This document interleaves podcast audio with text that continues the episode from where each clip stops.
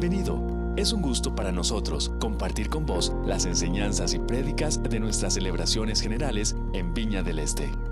Buenos días. Me figuro que los heredianos están muy contentos, ganaron ayer. Ni un herediano. Tres. Tres heredianos. ¿Cuánto quedaron por fin? 4 a 0. Cuando iban por el 2 a 0, yo me, me fui en los brazos de Morfeo porque ya no daba más.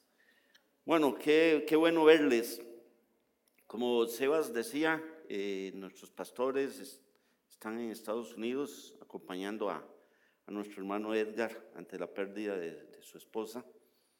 Así que estemos orando por ellos. Y nosotros estamos acá. Eh, a mí me toca predicar sobre Jesús el Maestro. Jesús el Maestro.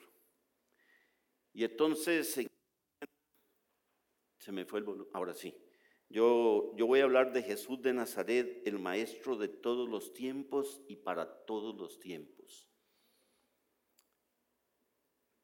Ya hemos estudiado diversos rostros Carlos habló de Jesús el revolucionario, doña Ani Jesús el amigo. Eh, la semana pasada tuvieron en la tarde, eh, pudimos escuchar a David Rotón de Barcelona hablando sobre Jesús el sanador. Y fue una experiencia hermosa. ¿Cuántos estuvieron? Eh, ¿Les gustó la experiencia de orar unos por otros y todo lo que se hizo? Terminamos como a las nueve y media de la noche, ¿verdad? Fue muy bonito ese tiempo. Y hoy Jesús el Maestro. Pregunto, ¿qué retratos hubiera visto usted en Jesús? Hay tres retratos. El de la mano derecha es un retrato hecho últimamente con las últimas tecnologías y se dice que Jesús sería el de la mano derecha. Allá el más negrito, el que está asustado. Pero alguien dijo, no hombre, parece que dice se busca. Y esos son los otros rostros que nos han enseñado, que nos han vendido.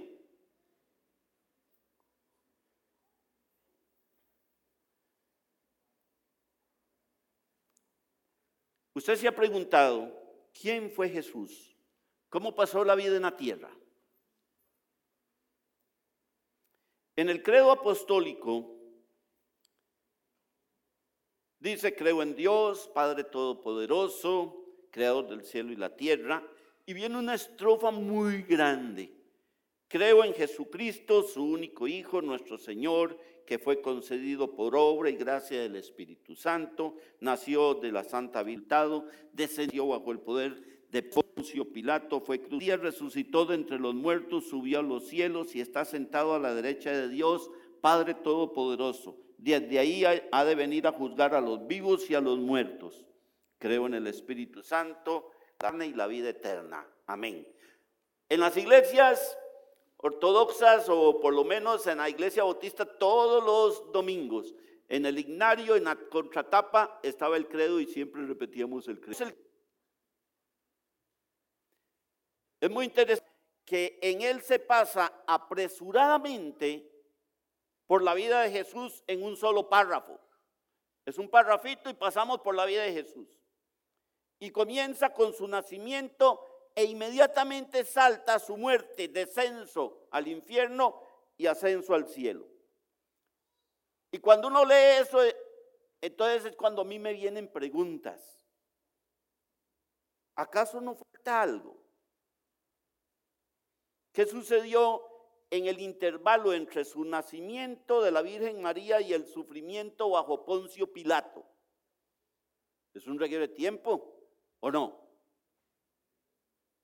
Por alguna razón, todo lo que Jesús dijo y todo lo que Jesús hizo en 33 años en la tierra quedó descartado aquí por la prisa por interpretar su vida. Y entonces viene la pregunta, ¿qué hizo Jesús en el tiempo que pasó aquí en la tierra? ¿Qué fue lo que hizo Jesús? Y es cuando recuerdo de niño la escuela dominical. Póngase a pensar, hace 54 años yo estaba en la escuela dominical, tenía nueve años. Y de hecho me distraen eh, de mis esfuerzos por imaginarme la vida diaria de Jesús. Porque en aquel tiempo a mí me presentaron a Jesús y la vida de Jesús en escenas de lo que es el inanimado franelógrafo como este. ¿Quiénes recibieron clases con franelógrafo? Mira, aquel lado nadie.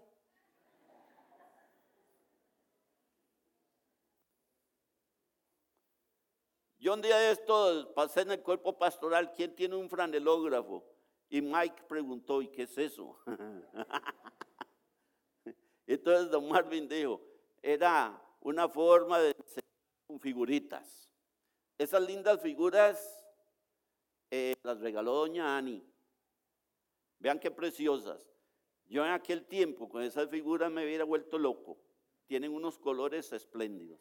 Claro, el flanelógrafo se usaba para, para una clasecita pequeña. Usted como maestro se sentaba. Esto es un pedazo de cartón común y corriente. Aló, aló, sí, estamos bien. Que usted le pone un pedazo de franela. Del lado, eh, del otro lado tiene un color oscuro por si usted quiere hablar de la muerte y resurrección de Jesús. Y usted le puede poner los fondos que desee. Y a mí me presentaron la vida de Jesús así, con franelógrafo. Y ahí está enseñando. Y, o oh, Jesús, me, recuerdo una, una figurita muy bonita que era Jesús abrazando a un cordero para enseñar el Salmo 23. Qué linda, oh Jehová es mi pastor. Qué linda esa figura. O cuando estaba hablando con la mujer samaritana a la par del pozo. Me estoy devolviendo, puedo pensar, 54 años atrás. Ah, qué cosas hubiera dejado de hacer si estuviera allá. Y otra conversación con un hombre llamado Nicodemo. ¿Y cómo se llamaba el que se subió a un palo? Ah, muy bien, estamos bien, estamos bien. Saqueo, bájate de ahí, hasta había una canción, ¿verdad? ¿Se recuerda? Ah, claro. Y lo que más se aproxima a la acción sucedía cuando los discípulos en sus barcas miniaturas se balanceaban en el mar azul en el franelógrafo. Y me recuerdo que la maestra movía la barquilla, ¿verdad? y estaban diciendo, ayúdanos porque estás dormido. Eso me recuerdo. Era lo más que se movía el franelógrafo, a menos que hubiera un temblor, ¿verdad? Y recuerdo una escena de Jesús en el templo, con un látigo en la mano, pero no armonizaban con nada de lo que había aprendido yo de él. Y desde luego que nunca lo vi en una reunión. Jesús siempre estaba haciendo algo. Y entonces en la escuela dominical aprendí hechos acerca de la vida de Jesús, pero como una persona distante y en dos dimensiones. La humana por un ladito, pero no mucho, mucho, mucho, y la divina. Casi siempre era la parte divina la que más yo podía notar. Después con los años, alguien llevó unas películas.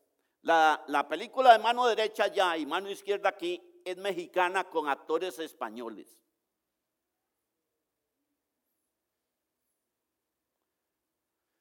En los vivos colores de blanco y negro. Wow, cuando en iglesia presentaban películas, todo el mundo iba, porque películas, qué bonitas, ¿verdad? Las películas. Y ya después aparecieron estas otras películas a color. Este pobre Jesús ahí están por ser crucificado, véale los ojos, ¿verdad? Y entonces me ayudaron a que para mí Jesús adquiriera vida. Ya no era franelógrafo, ya era películas. Y me recuerdo que entonces dieron un curso de cómo proyectar películas. Y un inglés de allá del CATI me regaló un proyector de 8 milímetros y lo dejé en la iglesia Bautista Turrialba y me lo botaron. Y yo he llorado por ese proyector. Y yo tenía películas. Y yo proyectaba películas. Andaba en, en los barrios proyectando películas. Dábamos las películas, poníamos a los muchachos a cantar y después yo me echaba una prédica. Estoy hablando que yo tenía 17 años, no, 18 años cuando eso. Las películas eran lindísimas. Años después, algunas películas aparecieron. Mano derecha allá, mano izquierda aquí. Qué enredo, vamos a tener, ¿verdad? entonces apareció una película, Jesús de Nazaret de Zafiriel. ¿Cuántos la vieron? Esa película fue famosa. Y aquí está la de Mel Gibson, La Pasión.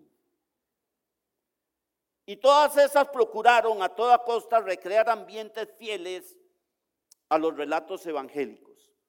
Y a diferencia de las plácidas escenas del franelógrafo, las películas mostraban a Jesús en acción y ahora Jesús está rodeado de espectadores revoltosos que se empujaban unos a otros porque querían ver a Jesús mejor y estaban insistiendo en sus reclamaciones.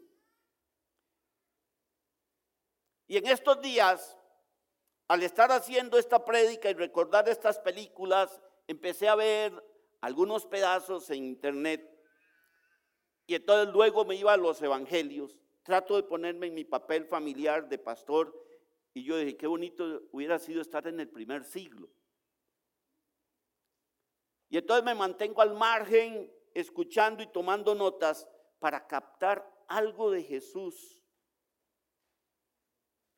Ahí en mis anotaciones, para que este mensaje poderlo tener bien documentado, pero al mismo tiempo yo decía, todo esto está produciendo un efecto personal en mí, entonces estaba haciendo el mensaje mío, porque el mensaje tiene que ser primero tuyo antes de predicarlo.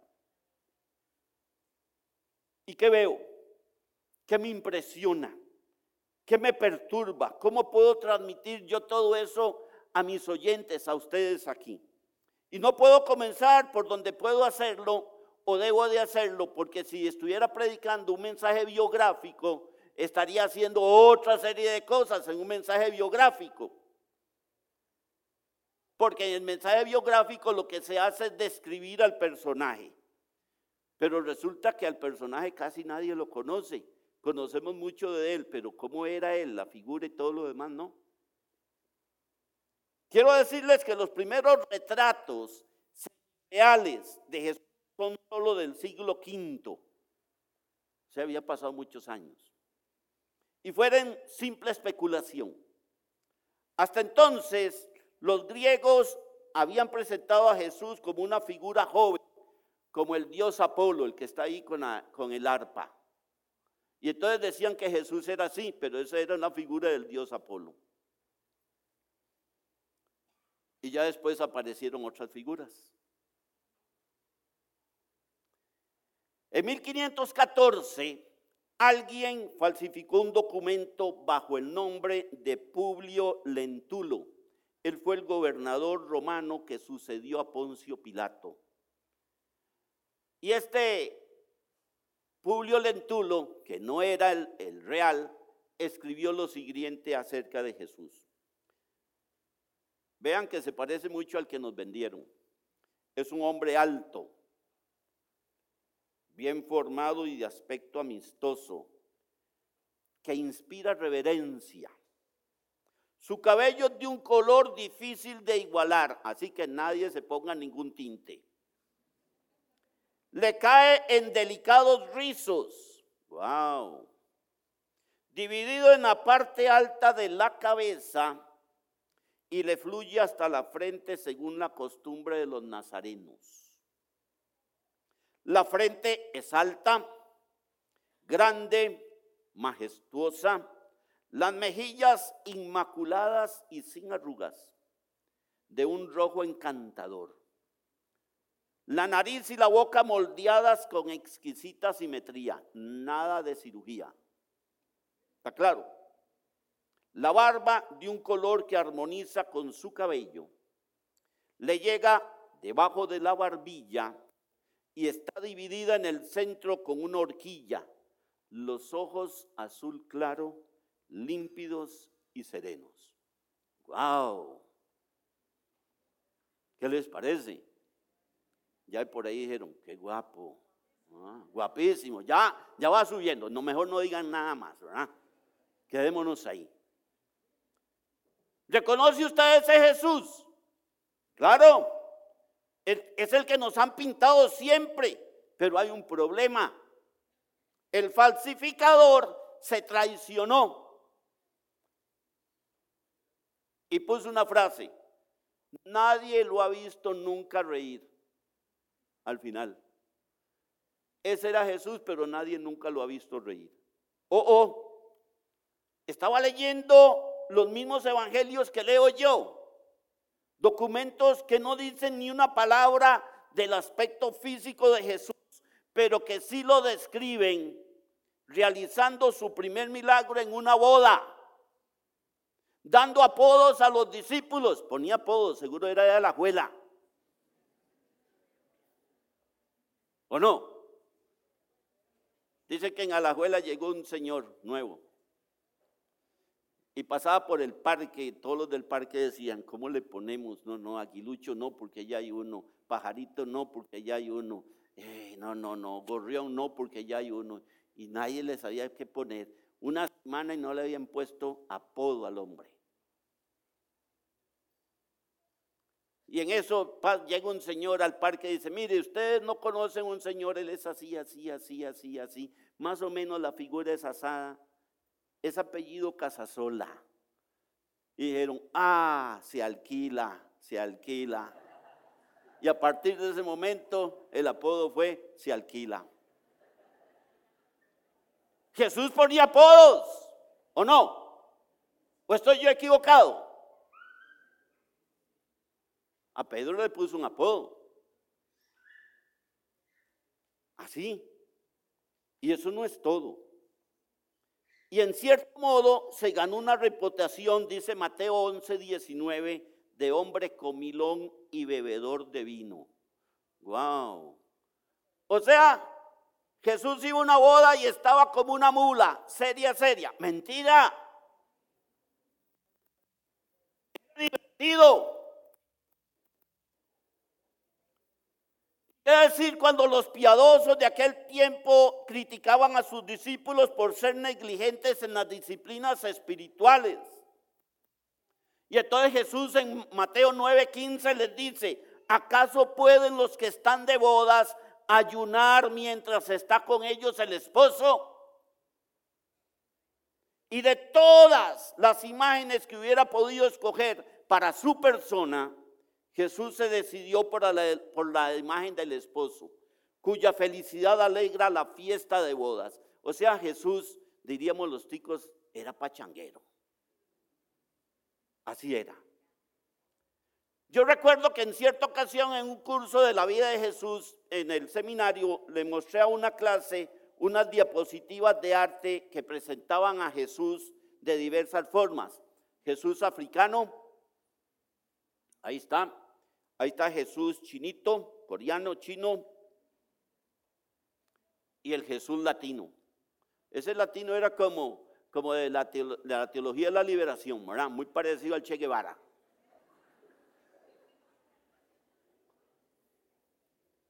Sí, sí, al pobre Jesús lo han pintado de todo, ¿o no?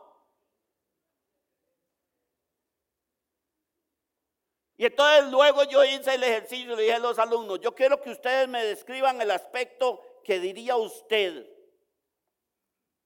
que es Jesús. ¿Qué aspecto tenía? Y les hago esa misma pregunta. Si yo le preguntara cómo era Jesús, ¿qué diría usted?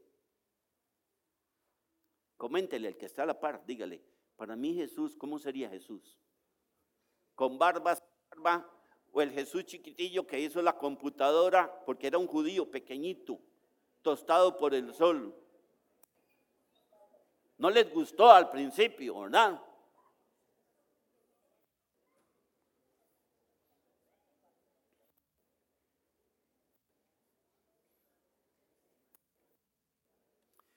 Bueno, resulta que prácticamente en esa clase todos los alumnos opinaron que fue alto, a diferencia de los judíos del siglo I que no medían más de un metro sesenta y cinco. Y todo el mundo lo puso como de un metro noventa Jesús. La mayoría dijo que fue bien parecido.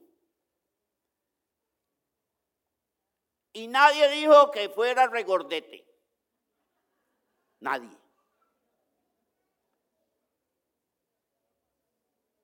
Si es que preferimos a un Jesús alto, bien parecido y sobre todo esbelto. Pero noten qué interesante. Hay una tradición que se remonta al siglo segundo. Esta tradición sugería que Jesús fue jorobado. Wow. La semana pasada estudiando el libro de Isaías en Harvard, ya casi terminando. ¿Quiénes están de estudiantes de Isaías? Doña Anita, Marlene, ¿quién más?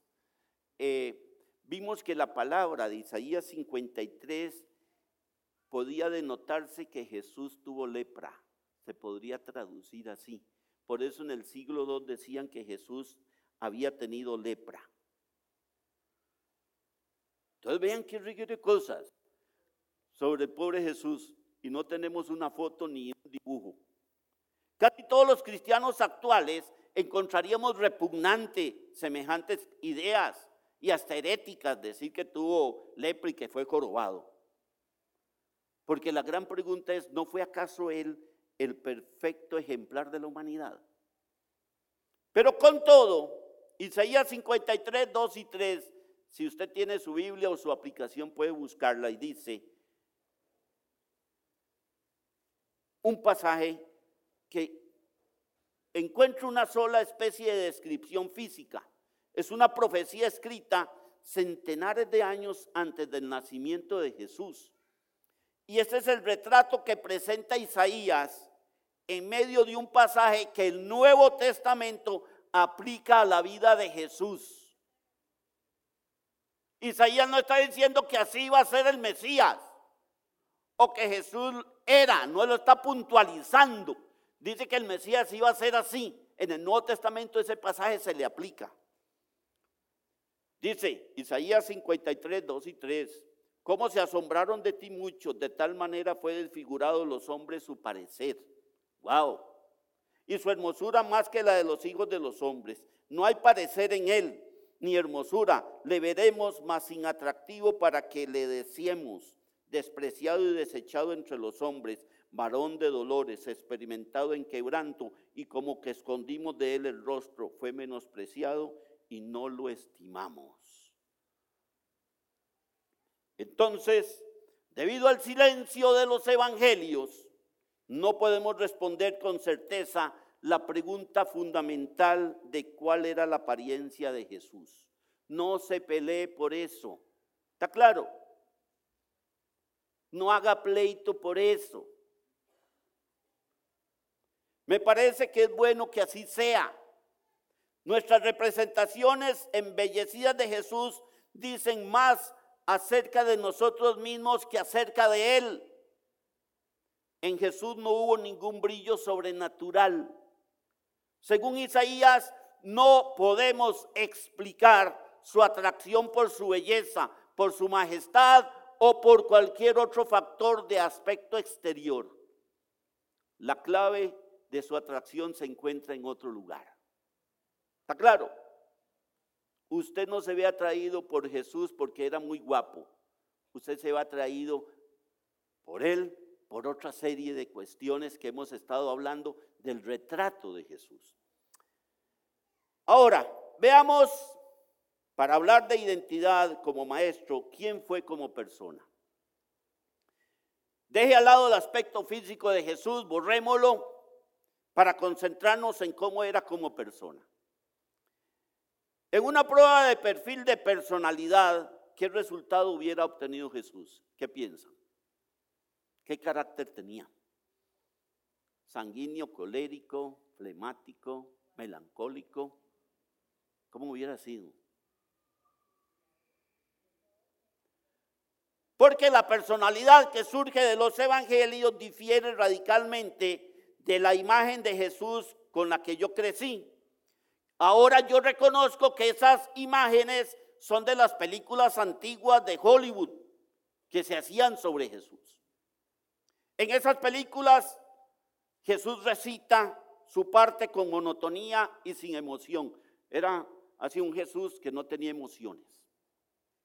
Pasa la vida como un personaje tranquilo en medio de un reparto de extras agitadores. Y Jesús pasa ahí. Nada lo altera. Distribuye toda la sabiduría con tonalidades muy medidas, muy uniformes. Para resumir, alguien dijo que ese Jesús es el Jesús antidepresivo. Nada lo deprimía.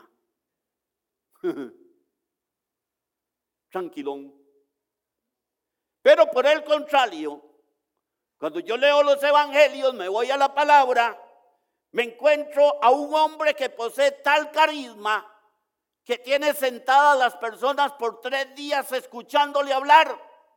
¡Wow! La gente estaba sin comer con tal de escuchar las cautivadoras palabras de Jesús. Y entonces me parece que puede emocionarse y que además fue una persona que impulsivamente tuvo compasión y tuvo misericordia. Entonces ya voy viendo cómo es como persona, compasivo, misericordioso. Y entonces me voy a los evangelios y voy leyendo y leyendo y me encuentro una gama de respuestas emotivas de Jesús. Por allá se encontró un leproso, compasión espontánea por aquel leproso. No le mandó a hacer un reguero de cosas. Alegría ante los éxitos de los discípulos. Estaba contento cuando los discípulos hacían cosas. Un estallido de ira cuando se encontraba con los fariseos y los saduceos. Ahí se enojaba, se salía de las casillas, se volvía sanguíneo, colérico. Dolor por una ciudad recalcitrante. Y decía que tenía dolor por la ciudad. Y luego en el Getsemaní unos gritos angustiosos y en la cruz desesperado porque papá lo dejó. Tuvo una paciencia casi inagotable con las personas. Y yo le digo, tiene una paciencia casi inagotable con usted y conmigo, ¿sí o no? Pero ninguna paciencia tuvo con instituciones y con injusticias. No era paciente ahí. Sigo leyendo y Jesús vivió un ideal de realización masculina que todavía 21 siglos después elude a la mayor parte de los hombres. ¿Cuántas veces Jesús lloró?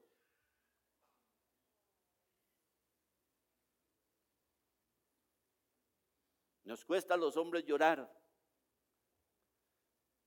Y ustedes se me mantengo como macho para que no me vean llorar. Y alguien dijo, si las almohadas hablaran, ¿qué dirían? Mejor que no hablen.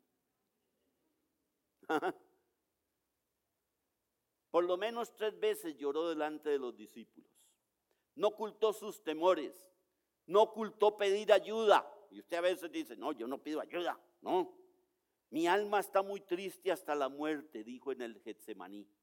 Mi alma está muy triste hasta la muerte. Quedaos aquí, les dice, y velad conmigo. Está pidiendo ayuda. Ese es Jesús.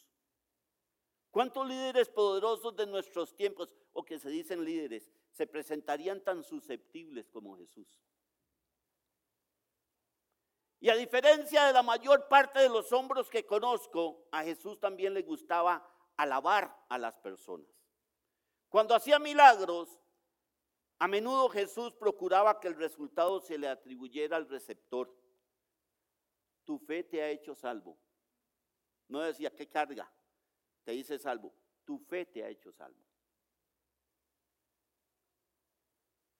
No se creía la última botellita de agua en el desierto humildad. Llamó a Natanael un verdadero israelita en quien no hay engaño. Eso es un atributo. ¿Podría el Señor decir eso? Ese es un verdadero tico en el cual no hay engaño. Ese es un verdadero nicaragüense en el cual no hay engaño. ¿Podría decir eso? Ese es un verdadero norteamericano en el cual no hay engaño. Ese es un verdadero venezolano. ¿Podría decir eso? De Juan el Bautista dijo que nadie mayor que él había nacido de mujer. Hermanos, ustedes y yo leemos el mismo evangelio y leemos las mismas cosas o vemos las mismas cosas o solo yo las veo. Jesús está dando atributos. Al volátil Pedro lo llamó piedra, roca. Y cuando una mujer humillada le rindió un acto extravagante de devoción, y todo el mundo se le vino encima, chará plata, chará perfume, Jesús la defendió ante quienes la criticaban. Y además dijo que ese hecho se seguiría contando hasta el fin de los tiempos como acto de generosidad. ¿Qué les parece? Los evangelios entonces nos muestran a un Jesús que establecía de inmediato intimidad con las personas que conocía. Ya fuera que hablara con una mujer junto a un pozo, o con un líder religioso en un jardín, o con un pescador en un lago. Él iba de inmediato al fondo del asunto. Y después de intercambiar unas pocas frases, esas personas le revelaban a Jesús sus secretos más íntimos. Alguien dijo una vez en la clase en el seminario con nuestro profesor don eh, David Guevara, sería que los hipnotizaba, porque la gente se abría y contaba todo. En la época de Jesús, resulta que la gente acostumbraba a mantener una distancia respetuosa con los rabinos o con los hombres santos, digamos. Pero Jesús, no, Jesús se acercaba y sacaba algo de ellos. Un anhelo tan, tan hondo que la gente se aglomeraba alrededor y decían, con solo que toque su túnica, podré tener su gracia. Hay una novelista que se llama Mary Gordon y ella menciona la sensibilidad de, de Jesús con las mujeres. Yo no lo había notado.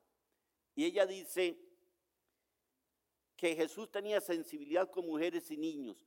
Ningún maestro tenía sensibilidad ni con mujeres ni con niños. Y dice que esa cualidad le atrajo a ella para creer en Jesús. Y ella dice, sin duda alguna, que es el único héroe afectuoso en la literatura. Ella es una escritora y ella dice, usted puede imaginarse a Odiseo afectuoso, puede imaginarse a Eneas afectuoso, no, eran guerreros, volaban espada y flecha y mataban a todo mundo. Y ella dice que acerca de lo que Jesús dice de las hijas de Jerusalén, hay de las que estén encintas y de las que críen en esos días. En Mateo 24, 19. Y esta señora Gordon dice, sabía que deseaba tener hijos y sentí que esas palabras de Jesús se dirigían a mí. Y pienso, ¿cuántos hombres tomarían en cuenta las dificultades del embarazo y de, y de criar hijos? Y entonces yo digo, esto es para los machistas. No era machista en nada. Jesús participó en fiestas de bodas que duraron varios días. Se dejaba distraer de cualquiera que se le cruzara en el camino, ya fuera una mujer con flujo de sangre que tocaba tímidamente su túnica o un mendigo ciego que estaba por ahí, que andaba clamando a voz en cuello. Iba caminando, iba para algún sitio, una reunión, y lo paraban y Jesús se quedaba volando pico, buen tico. Dos de sus milagros más impresionantes, la resurrección de Lázaro y la resurrección de la hija de Jairo. Llegó tarde. Alguien dijo, era tico, llegó tarde. Pero no llegó tarde porque le dio la gana o se levantó tarde, sino porque estaba haciendo otra labor. Dietrich Bonhoeffer, un líder religioso alemán, tiene una frase que me gusta. Jesús fue un hombre para los demás. Usted podría decir que usted es una persona para los demás. Jesús fue un hombre para los demás. Se mantuvo libre, libre para los demás. aceptaba invitaciones a cenar con quien fuera. Y por esta razón, ningún personaje público tenía una gama tan variada de amigos. Amigos ricos, centuriones, sea gente que servía al gobierno romano, fariseos, recaudadores de impuestos, prostitutas y leprosos. Wow. No estoy diciendo que vaya a calle 12 más tarde a ver si hace amigas. No, no, no, perdón, perdón. Cuidado, no tomen mal, ¿verdad? Pero esas eran las amistades de Jesús. A la gente le gustaba estar con Jesús, porque donde Él estaba había gozo. ¿Y cuántos pueden decir amén? Porque donde Jesús está hay gozo. Así debe de ser. Gozo. Jesús no vaciló en utilizar los milagros, como dijo la semana pasada David Rotón, como prueba de quién era. En Juan 14, 11 al 13 dice, creedme, yo soy en el Padre y el Padre en mí. De otra manera, creedme entonces por mis obras. Y cuando su primo Juan el Bautista, que estaba en la cárcel, tuvo dudas de quién era Jesús de veras, porque Juan el Bautista tuvo dudas. Dice Mateo 11 que Juan empezó a dudar porque los discípulos le decían, no hombre Juan, ese que usted presentó como el Mesías, solo fiestas, andan toda una serie de fiestas y viera con una gente que anda.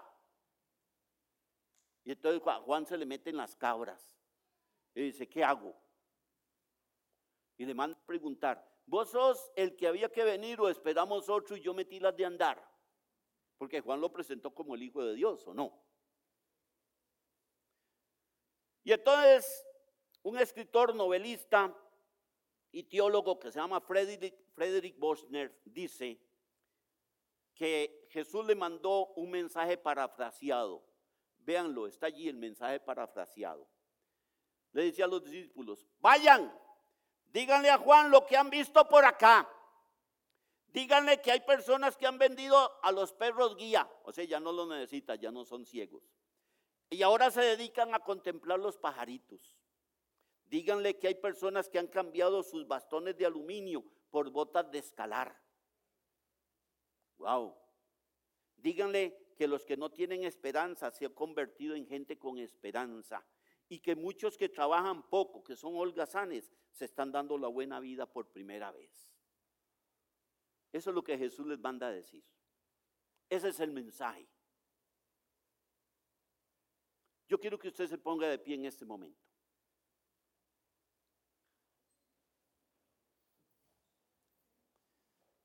Muy bien, algunos están estirando, sí, estírese. Pero dígale al que está a la par, así, en un minutito, ¿cómo considera usted a Jesús? ¿Cómo lo describe? Dígale el que está a la par. Mira, para mí Jesús, buena gente. ¿Cómo era? ¿Cómo era para usted Jesús? ¿Ah? Asequible. Contaba chistes.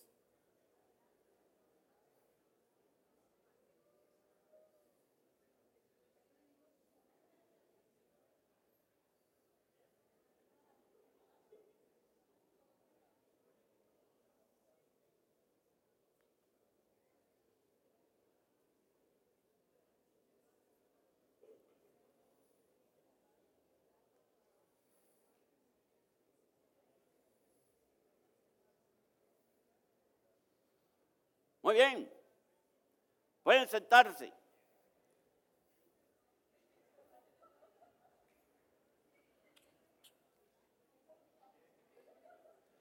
Si alguno de ustedes es buen dibujante, haga un dibujo. Podríamos hacer una exposición de esos dibujos. ¿Cómo es Jesús para usted? En segundo lugar, veamos su descripción como maestro y las estrategias didácticas de las cuales él se valió. Si vamos al punto que me encargaron, si hubiera buscado una sola palabra para describir a Jesús, yo hubiera escogido la palabra rabino o maestro. Y ahí está cuántas veces los discípulos o el mismo Jesús dijo que él era rabino o maestro. Claro, el estilo de Jesús tiene muy poco en común con el de los modernos maestros o evangelistas, que ahora tienen sus grandes tiendas de campaña, sus cines, sus estadios, sus equipos de avanzada, carteles, eh, campañas por correo, presentaciones realzadas electrónicamente, etcétera, etcétera. Pero su pequeño grupo de seguidores, sin ningún lugar permanente de operaciones, era un grupo que iba de pueblo en pueblo y sin nada que se pareciera una estrategia discernible. Usted empieza a leer y usted dice, ¿cuál era la estrategia de Jesús? Iba para acá, iba para allá. En Mateo 8:20 Jesús dice, las zorras tienen guaridas y las aves del cielo nidos mas el Hijo del Hombre no tiene dónde recostar su cabeza.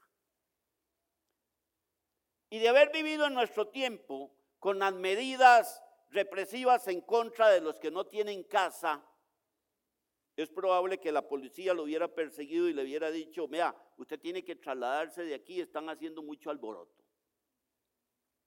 En la época antigua, sin embargo, había muchos maestros como él, de hecho, había una escuela filosófica llamada los peripatéticos. Era una escuela de filosofía que se basaba en su estilo común de compartir la sabiduría en forma itinerante, o sea, iban caminando y enseñando. Este grupo, sin embargo, que guiaba a Jesús, funcionaba sin sede, no tenían propiedades, no habían dirigentes excepto un tesorero que dicen que se robaba la plata, que era Judas. Pobrecito, ¿ah? Y parece que desde el punto de vista económico apenas si se las arreglaban, no tenían plata para nada. Y para poder sacar algo de dinero para pagar los impuestos, ¿se recuerdan que hizo Jesús? Le dice a Pedro, vaya a pescar y sacó una peseta, ¿verdad? Del, del, del, ¿cómo se llama? Del pescadito y pagaron los impuestos. No, no, no fue una peseta, fue un talento, pero es interesante. Tomó prestado una moneda, cuando le preguntaron, hay que darle al César, hay que pagar los impuestos, y él dice, ¿de quién es esta moneda? Ah, esa es del César. Entonces dice, devuélvanle al César lo que le pertenece a él, la moneda, y devuélvanle a Dios lo que es de Dios. Ahí estaba haciendo una revolución. Lo que le estaba diciendo a la gente es, esa moneda le pertenece al César pero este pueblo le pertenece a Dios y los romanos tienen que devolverlo. ¡Wow! Le gustaba meterse en broncas, ¿verdad? Nadie le preguntó eso. ¿Ah? Y un día dijo, me gustaría entrar a la ciudad en un caballito. Y le tuvieron que prestar un asno porque ni eso tenía. O sea, no había plata. Para nada. En sus recorridos por la campiña, podemos ver que los discípulos arrancaban espigas de trigo para comerse los granos. Y, lo que estaban haciendo era aprovechándose de la ley mosaica que hacía ciertas concesiones a los pobres. Cuando los pobres no tenían que comer, podían pasar y recoger espigas. Y usted ve allá que aquel va comiéndose eso. O sea, no habían viáticos. Estábamos como en Jardes. ¿ah? El otro día vino un muchacho y me preguntó, no, me llamó por teléfono, que le gustaría ser profesor en Harvard. digo, a mí me gustaría que usted también sea profesor, pero quiero decirle que no pagamos. Hasta la botella de agua uno tiene que llevarla, porque ni botellas de agua nos dan. Ah, de veras, yo le vuelvo a llamar, estoy esperando que me llame. Estamos feos. Entonces, para que se den cuenta. Qué duro, ¿no?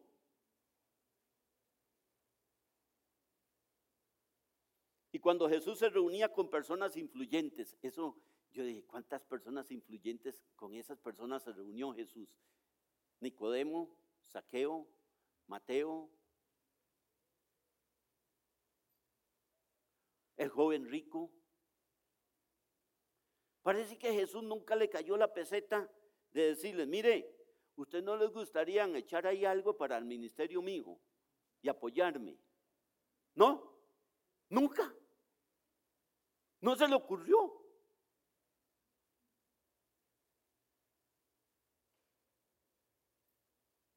Y entonces viene la pregunta, ¿y cómo se mantuvo Jesús? No me diga que es que el Señor le, le enviaba plata desde los cielos. Perdonen porque esa respuesta no se la acepto. ¿Saben ustedes que en el Oriente Medio de entonces los maestros vivían de las donaciones de oyentes agradecidos? Lucas señala, Lucas 8, vea que la Biblia tiene respuestas, que algunas mujeres sanadas por Jesús, incluso la esposa del ministro de Finanzas de Herodes, ayudan, ayudaban a mantenerlo. Gracias a Dios por las finanzas de Herodes eran buenas y seguro la doña decía, esto para Jesús, esto para Jesús. Las mujeres eran las que mantenían el ministerio de Jesús. Desen un aplauso, mujeres. Ah, ah. Sí. Wow. Sin duda alguna, Jesús fue un maestro genial. Los seguidores se sentían atraídos con magnético poder de sus palabras como lo describe el poeta John Berryman. Él dice que las palabras de Jesús eran breves, precisas, terribles y refrescantes. Es la próxima. Breves, precisas, terribles y refrescantes.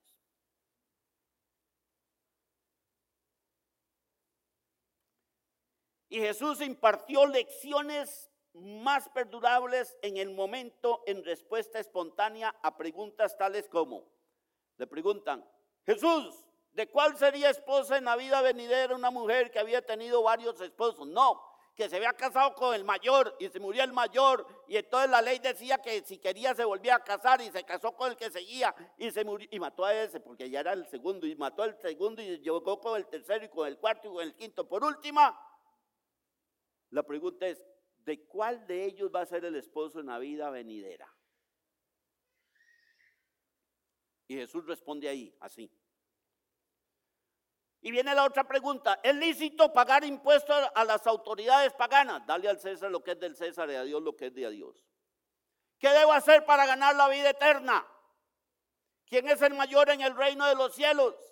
¿Cómo puede uno nacer de nuevo siendo ya viejo? Fueron preguntas así. No llegó a una conferencia de prensa. No le mandaron las preguntas para que respondiera. Y ni qué decir de las parábolas de Jesús que me maravillan. Aquí están sus métodos didácticos. Esa es una forma de enseñar que Jesús convirtió en su sello distintivo. Las parábolas. Los comentaristas siempre han admirado la capacidad de Jesús para comunicar verdades profundas por medio de episodios de la vida diaria. Una mujer insistente agota la paciencia de un juez. ¿Se recuerdan de esa, de esa parábola? Que doñita más majadera. Yo, yo, yo tengo eh, una prédica que se llama La doñita necia, sobre esa parábola. El rey se lanza a una guerra sin la debida planificación. Asaltan a un hombre y los ladrones lo dejan por muerto. ¿Cuál es esa? El samaritano. Una mujer que pierde una moneda y actúa como si hubiera perdido todo lo que tenía.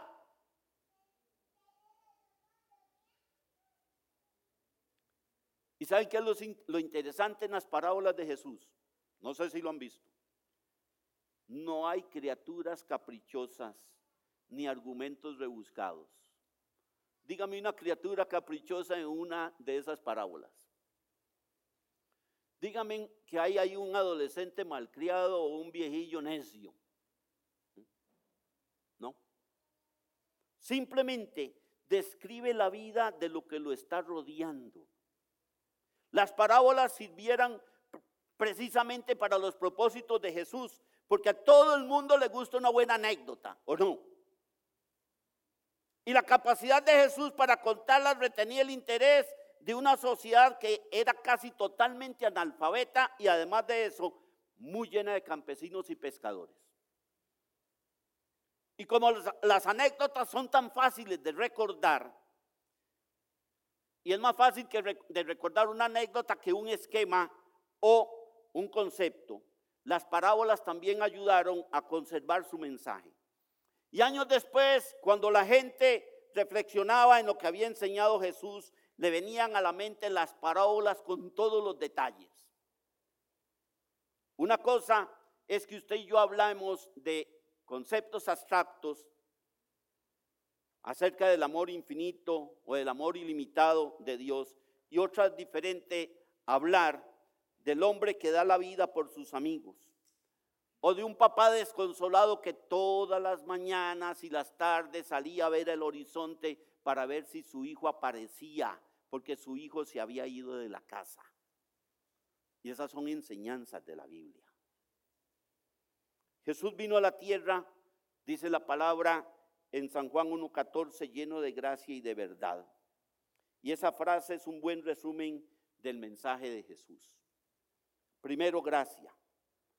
A diferencia de quienes trataban de complicar la fe y petrificarla con legalismos, Jesús predicó un sencillo mensaje de amor de Dios.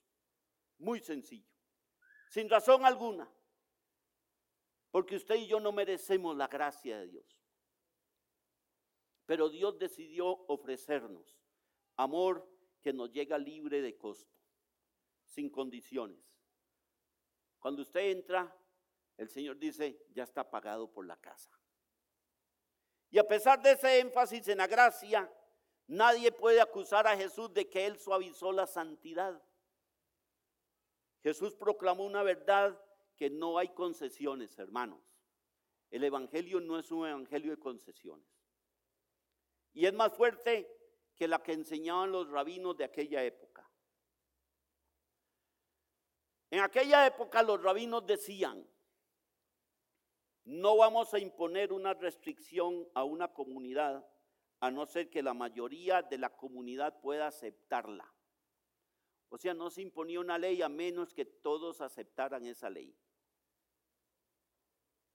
Pero Jesús no tuvo reparo en decir la verdad. Por ejemplo, cuando Jesús habló del odio, amplió el homicidio. El adulterio, para incluir el deseo lujurioso. O sea, Jesús era más estricto. Con solo ver a una mujer, ya usted adulteró, en mala forma. El robo, para incluir la codicia. Sed pues vosotros perfectos, como vuestro Padre que está en los cielos es perfecto. Eh, ¿Usted se ha puesto a pensar en esa frase? Si usted la ve fríamente, eso es una norma ética muy estricta y muy difícil de cumplir. Ser perfecto como nuestro Padre que está en los cielos es perfecto. Y como ha comentado Elton Trouble, que es un autor,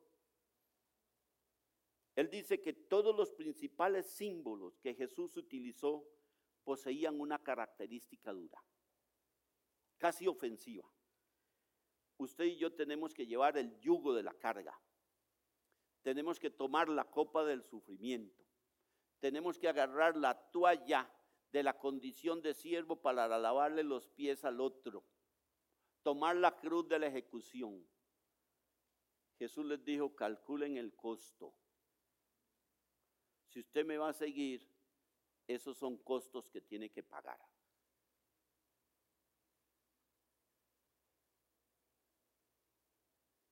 Jesús no encaja para nada en el modelo de otros rabinos, para no mencionar a los maestros itinerantes como Confucio Sócrates. No me lo compare. Oscar Kuhlman, un teólogo, tiene un librito que habla de la inmortalidad del alma. Y Oscar Kuhlman tira la primera versión del libro y pone una comparación. Comparemos a Jesús con, con, Sócrates, ¿por qué no tuvo miedo? Y aquel no tuvo miedo y Jesús sí tuvo miedo. Y entonces todo el mundo despotricó. Al final tenías que leerte el libro para llegar a la conclusión. Y él dice, ¿saben por qué uno no tenía miedo y el otro sí? Porque uno decía que la vida se termina con la muerte. Jesús sabía que la vida comienza con la muerte. ¿Dónde va a vivir usted la otra vida?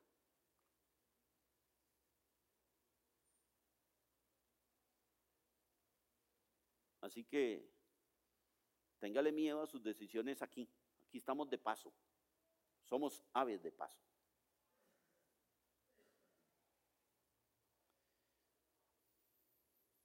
Jesús no trataba de buscar la verdad, Jesús señalaba la verdad, porque se señalaba a sí mismo. Y en palabras de Mateo dice, Mateo 7:29 les enseñaba como quien tiene autoridad y no como los escribas.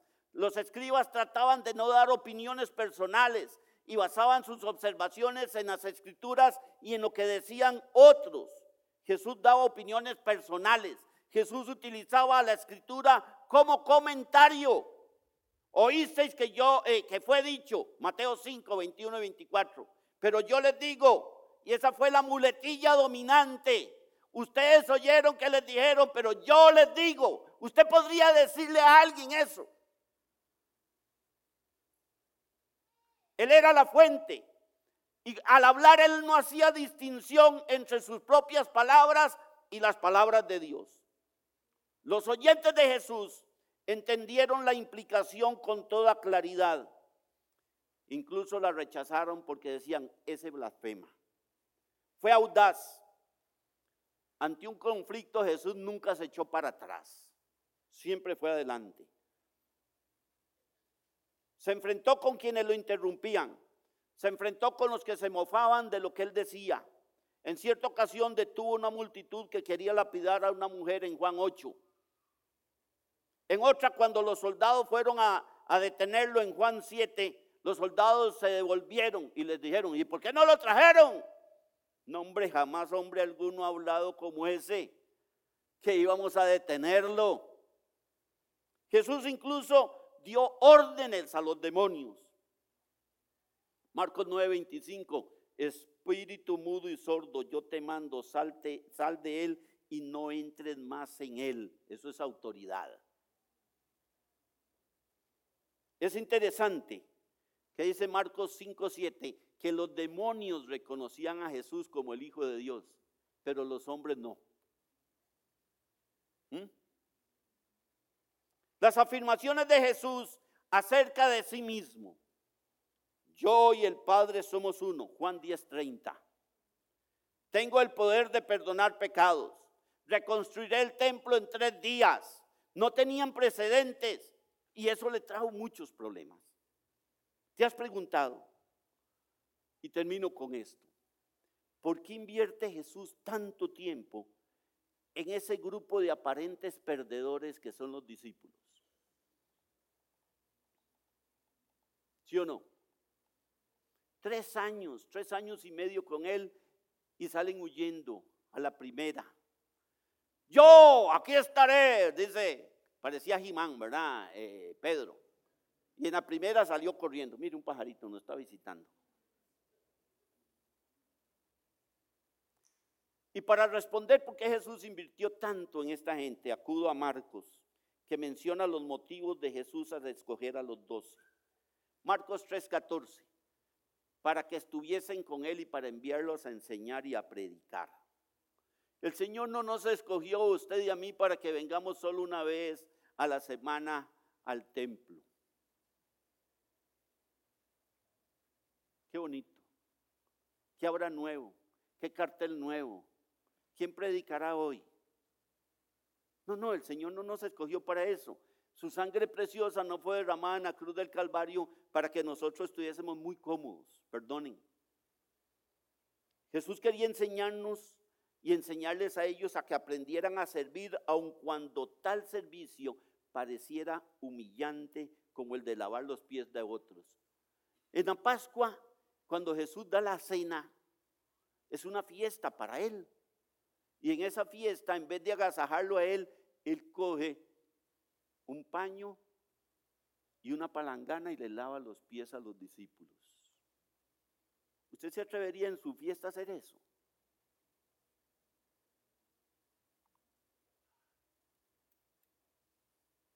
¿Sí?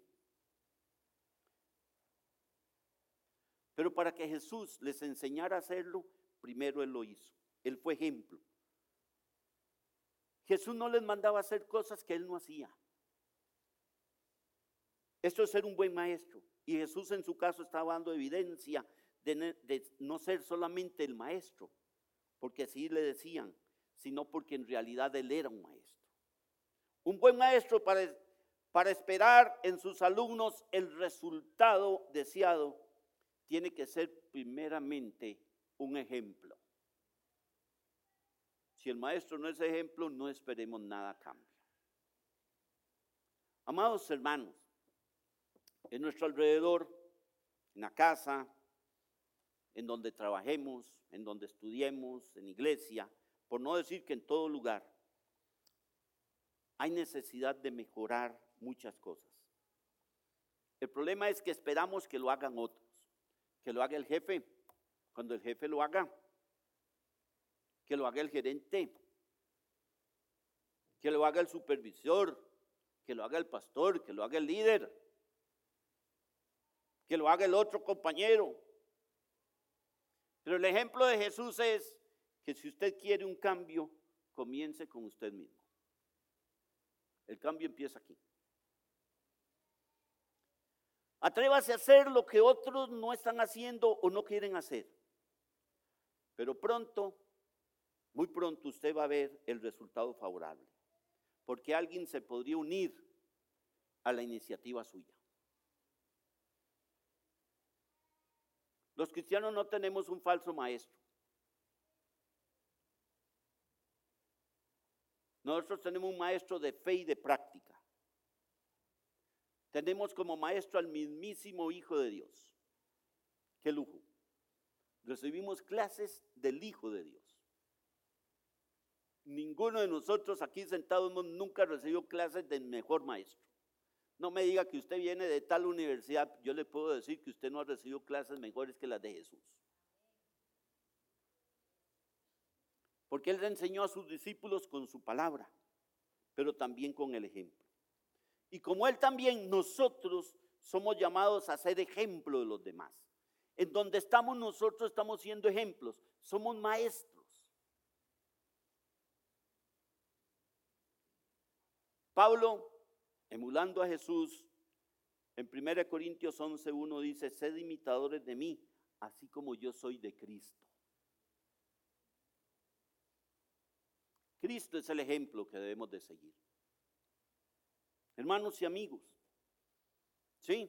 Con esa cuadrilla destartalada de hombres, Jesús fundó una iglesia que no ha dejado de crecer por 21 siglos.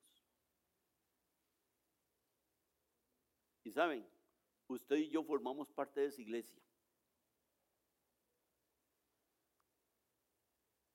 Yo te pregunto, ¿qué vas a hacer con Jesús el Maestro que te invita a seguirlo y a dar fruto?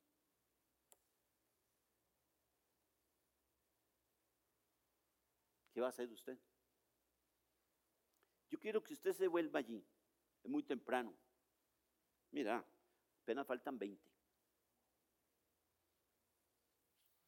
Vuélvase al que está a la par y cuéntele alguna enseñanza que Jesús le dio en esta semana o que le dio hoy. Cuéntesela. ¿Qué hubiera hecho Jesús? Se sienta a la par de alguien y le empieza a decir, ¿y qué? ¿Cómo estás? ¿Y cómo te fue en la semana? Y probablemente de ahí salía un diálogo y después de ese diálogo, ¿qué? Ahora, busque a alguien que no conozca, no se vale que le cuente, eh, te recordás que temprano me hiciste unas tostadas que se quemaron. No, no, no. Busque a alguien diferente.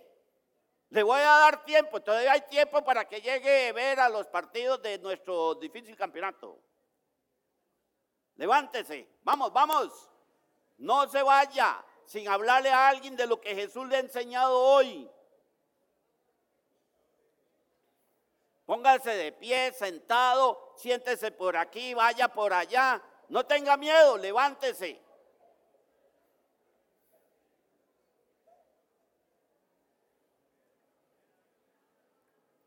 Muy bien. Probablemente en todo lo que hablaron hasta pudo orar por la persona. Así lo hacía Jesús, era simple. Jesús de Nazaret se muestra como un maestro que infunde esperanza, un maestro creativo, un maestro que renovó, un maestro que actualizaba permanentemente y se muestra como un caminante, pero también se muestra como el camino. Jesús de Nazaret, justamente le podríamos llamar el maestro del camino y es un ejemplo a seguir. Lo que hicimos ahora es una manera en que usted puede ser maestro. Estar sentado a la par de alguien en el banco, en el hospital, en la clínica, en el bus, en cualquier lado, y hablarle de lo que Cristo le ha enseñado. Porque tenemos un maestro que nos enseña todos los días y a toda hora. Dios les bendiga. Nos encanta poder compartir con vos las prédicas de nuestras celebraciones. Esperamos que esta haya sido de bendición para vos.